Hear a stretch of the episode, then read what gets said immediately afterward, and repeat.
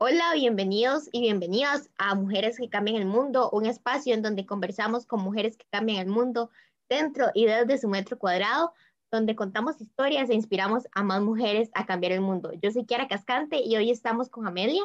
Amelia es mexicana, eh, es activista por el tema medioambiental y además por la igualdad de género en México.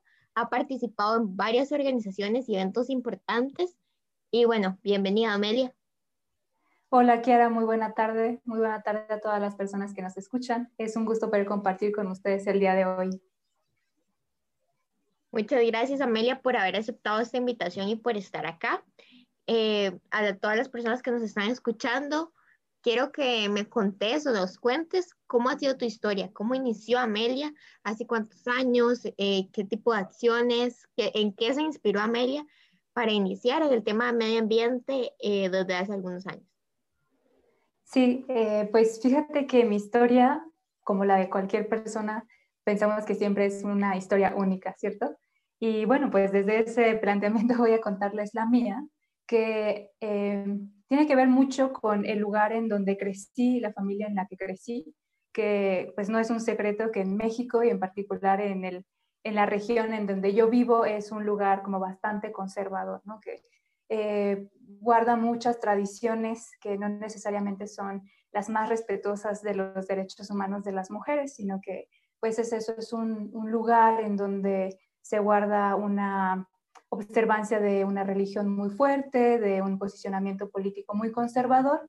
Y pues Amelia siempre ha sido rebelde, ¿no? En ese, en ese contexto yo crecí, pero no me hacía muy sentido muchas de las cosas que yo veía.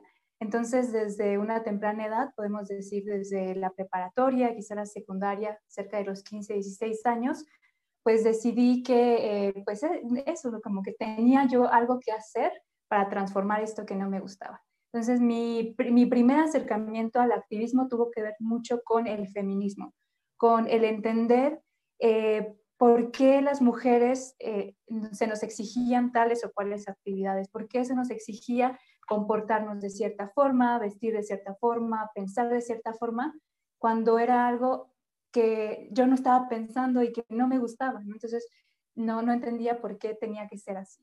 Entonces fue así también cuando decidí mudarme de ciudad para ir a la universidad en otro contexto, conocer a personas diferentes y ahí fue como ya el cambio total de, de paradigma porque pude conocer a muchas profesoras, compañeras, compañeros que pensaban como yo y entonces me di cuenta que no estaba tan mal, no estaba tan perdida, sino simplemente que en el lugar en donde yo vivía, pues el pensar distinto no era tan bien visto. Y después, bueno, o sea, esos primeros años fueron como más de enfocarme en, en el feminismo, en la lucha de justicia de género, el, el defender los derechos de las mujeres, y no tanto en el ambientalismo, porque primero era como lo que más me urgía o en mi propia experiencia tenía que ver con eso. Y después cuando a través de, una, de un amigo que me invitó a un voluntariado de restauración forestal, eh, pude entender cuáles eran los vínculos entre justo entre la, las violencias, las desigualdades que las mujeres vivimos y la explotación que también vive, que vive la tierra. ¿no? Empecé a ver ahí que había ciertos vínculos, aunque no, no terminaba de entender todo, pero a mí ya me hacía sentido que toda la problemática socioambiental está vinculada y tenía que ver con ese sistema social político que desde el feminismo y, y eh, desde la experiencia de la universidad, pues empezaba a identificar como lo que se tenía que transformar. Y pues fue a partir justo de esa eh, experiencia en el bosque de ver la degradación forestal, entender cuáles eran las causas, ¿no? Que tiene que ver con eh, la expansión de la frontera agrícola, la expansión de la frontera urbana y ver cómo todo este modelo de acaparamiento, de, de ambicionar, de querer más, pues está ligado con también el, el poseer los cuerpos de las mujeres, nuestras identidades, nuestros deseos. Y a partir de ahí, cuando hizo clic eso, pues ya fue eh, la transformación total y el camino que, que, hasta ahora he seguido. Me quedo con dos cosas que, bueno, tres cosas que has dicho. La primera, que fue cuando dijiste, tengo que hacer algo porque siento que eso no está bien, quiero transformarlo, pero no sé cómo y me siento sola. Es algo que tal vez a muchas mujeres o personas en general nos pasa, y a veces no sabemos identificar y creo que esa valentía de tomar acción frente a algo que siento o pienso que no está bien eh, es fundamental para hacer un cambio, primeramente en mi vida y luego en la de los demás. Eh, luego la segunda, el hecho de que lucharas por la igualdad de género en, en México, que bueno, es un país que ha sido reconocido por el tema de la violencia en contra de la mujer y eh, de verdad de admirar. Luego el tercer punto que es la relación de ambiente y género, ya que bueno, hay muchos tipos de género, pero las mujeres en, en ese tema somos las más vulneradas en temas de cambio climático y ambiente. Y, y es sumamente de admirar. Eh, quiero una pregunta, bueno, tengo una pregunta, perdón, eh, de cómo te definirías vos a ti misma. Para vos, ¿quién es Amelia? Eh, políticamente, siempre me declaro ecofeminista, que es este posicionamiento político, forma de ver la vida y también de práctica ante, ante, ante pues esta realidad, ¿no? que implica el actuar como mencionas, el no, no ser omisas, el no quedarnos calladas ante las desigualdades, las violencias que enfrentan los distintos tipos de género, en particular las mujeres como precisas, pero también eh, identificar cómo es que eh, las reivindicaciones feministas no necesariamente son las más ambientalmente conscientes, ¿no? O cómo mucho más eh, la crítica va en el sentido de las acciones que se promueven desde el ambientalismo a favor de la naturaleza, muchas veces cargan mucho más la, la desigualdad de tareas, la desigualdad de, tiempos, de exigencias sobre las mujeres que por sí ya se están enfrentando, particularmente en nuestra región, a, mucha carga de trabajo y muchas, muchas desigualdades. Entonces, pues eso, me defino como, como ecofeminista y de manera personal, pues también eh, me disfruto muchísimo andar en bicicleta en, en la ciudad y, y, en mi tiempo libre en la carretera, así que también soy súper ciclista, me encanta andar en bici todo el tiempo. Qué chiva eh, tener esa, esa pasión, yo personalmente aún eh, es como uno de mis sueños frustrados, pero ahí vamos. Eh, es de admirar también porque además de hacer ejercicio, es movilidad sostenible. Eh, luego, ¿qué te inspira o cómo te has inspirado a lo largo de estos años para llegar a acción ambiental, acción climática y en temas de igualdad de género? Sí, te voy a, te voy a contar una mini historia, bueno, no es una anécdota, sino cómo he ido transitando en mi inspiración. Como al principio, te decía, en esta más joven Amelia, lo que me movía era este querer transformar lo negativo que veía. Como decía, esto no es posible, tiene que haber un cambio aquí. Y mucho tiempo era como esta pasión, como estos sentimientos eh, en contra de algo negativo. Pero conforme ha ido pasando el tiempo, como he ido conociendo gente y también como he emprendido un camino de autoconocimiento muy profundo, pues ahora y también escuchando voces que antes me lo decían y no me hacían sentido y ahora sí, es la diferencia que hace construir desde un punto de vista positivo. Ahora ya no, no busco solucionar un problema, sino busco co-crear una realidad distinta y armónica. Y eso nos permite mucho más, porque nos permite eh, salirnos como de esta caja que nos han puesto ya, y porque si seguimos pensando en solucionar un problema, seguimos pensando en sus palabras, en su esquema, pero si más bien pensamos en crear algo distinto, un nuevo modelo económico, un nuevo modelo social, una nueva forma de organizarnos, eso pues, es la infinidad de posibilidades. Y eh, lo que me inspira es eso, es el saber que hay muchas más personas pensando eso, haciendo ya, y también el reconocer que no es algo nuevo, que no es algo de nuestra generación o de hace 50 años, sino que hay muchas sociedades que han resistido y que han vivido al margen sí de este modelo, pero que nos muestran que es posible, que es posible pensar, sentir y vivir de otra forma. Entonces, eso es lo que, lo que me mueve más ahora, como saber que sí es posible y que ya muchas otras personas lo están viviendo. Quiero destacar algunas cositas igual.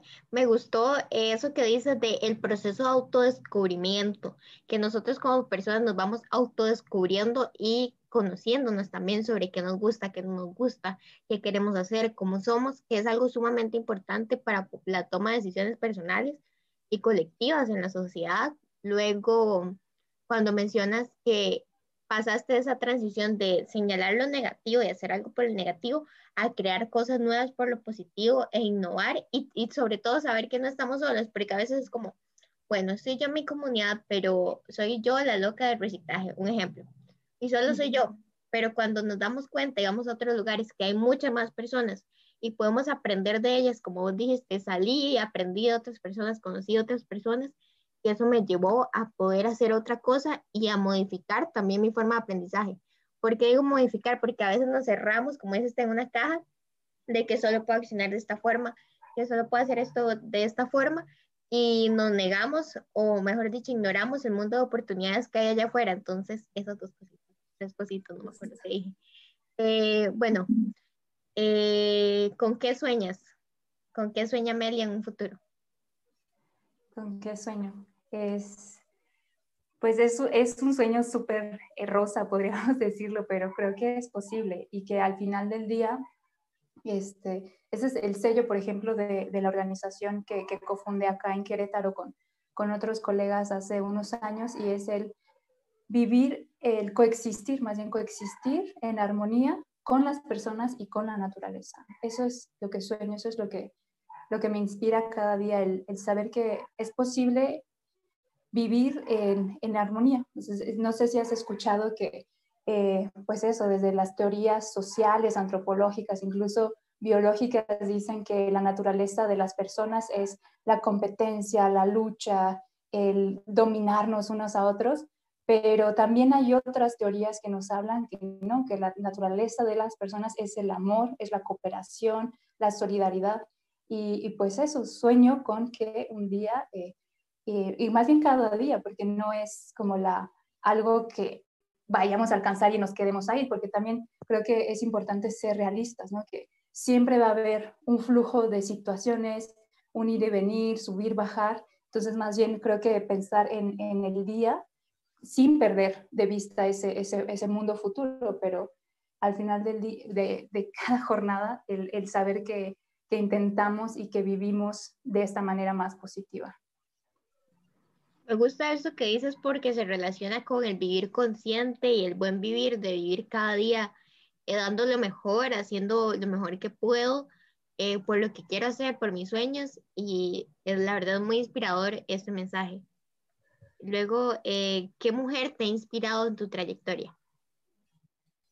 ¿Qué mujer me ha inspirado? Son muchas, muchas y lo que me he dado cuenta es que han sido como más las anónimas, ¿no? O sea, son eh, las mujeres que están cerca de mí, eh, mi madre, mi hermana, que no se dedican para nada a esto, que piensan súper diferente a mí, mi sobrina, o sea, pero al final del día son las mujeres por las que no me detengo, o sea, son, eh, al verlas, al, al, saber su realidad, me inspira y, y, y me reanima, tengo que seguir haciendo lo que hago, mis mejores amigas, eh, las mujeres con las que trabajo, colegas como tú. Eh, hay muchas mujeres en la región eh, que, no las quiero mencionar porque si se me olvida una siempre se enojan, pero son muchísimas. O sea, no, no son como las figuras públicas, bueno, tú sí un poco, pero hay muchas otras, ¿no? Hay, hay muchas otras que, que podríamos decir, llamarlas anónimas, pero que es porque en el día a día hacen las cosas bien y, eso, para mí son, son el ejemplo a seguir. Sí, de hecho, bueno, esto ya es nuestro cuarto programa y a todas eh, las, a las que he entrevistado hasta el día de hoy, todas hemos coincidido en que las mujeres que primeramente más nos inspiran son las anónimas, como vos dices, las que tenemos más cerca y justo a veces es a las que menos lo decimos, pero nosotras lo, fielmente lo creemos y lo reconocemos. Y creo que ese, ese cambio, no sé, de pensamiento o perspectiva que tenemos nosotros de admirarnos incluso dentro de nuestra casa, yo creo que es algo que debemos visibilizar porque a veces, por ejemplo, miramos, eh, no sé, he visto que se ha dado mucho en mi generación, bueno, yo así no, pero lo he visto, que se admira a la mujer que es modelo de otro país y no necesariamente se admirar a una persona que sea reconocida, sino también una persona que sabemos que hace las cosas con amor y que lo hace pues todos los días sin importar qué y, y eso la verdad es, quiero reconocerlo dentro de, de estos cuatro episodios. Y ya la última pregunta, ¿qué le dirías a las demás niñas, jóvenes y mujeres que sueñan con cambiar el mundo? Que desobedezcan, que desobedezcan desde día uno, que eh, lo que les digan, eh, particularmente pensando en mi contexto mexicano, que lo que les digan que tienes que hacer, no, eso es una mentira. No tienes que hacer nada más que lo que tú quieras hacer, lo que te gusta hacer. Pero también para descubrir quién eres, descubrir qué te gusta, pues tienes que, salir y tienes que, buscar. Y, eso creo que, lo, al menos en mi experiencia, lo más divertido y lo que he podido hacer ha sido haciéndolo con amigas. Eh, y con amigos también. O sea, como yo antes era una persona como bastante miedosa, no me gustaba o me daba bastante miedo hacer cosas nuevas sola, hasta que un amigo me citó en tal lugar porque se supone que íbamos a, ver una, obra de teatro juntos y nunca apareció. Y entonces después eh, justo me explicó que era como su empujón para animarme a yo ir al teatro sola, porque era algo que yo quería hacer, pero no me animaba a hacer. Entonces creo que son esas dos cosas, el desobedecer, que cuando te digan que tienes que hacer algo, más bien piénsalo, si es algo que quieres hacer, hazlo, y el segundo es cuando quieras hacer algo, aunque te dé miedo, pues tú date ese empujón o, o, o platícalo con tus amistades para que te den ese empujón como a mí. Y ya. Me encanta. Muchas gracias, Amelia, por ser una mujer que cambia el mundo, por aceptar la invitación al podcast y recordarles a las personas que nos están escuchando que nos pueden escuchar todos los lunes y jueves a las 7 de la mañana Costa Rica, disponible en todas las plataformas. Muchísimas gracias. Muchas gracias, Kiara. Bonita tarde a todos.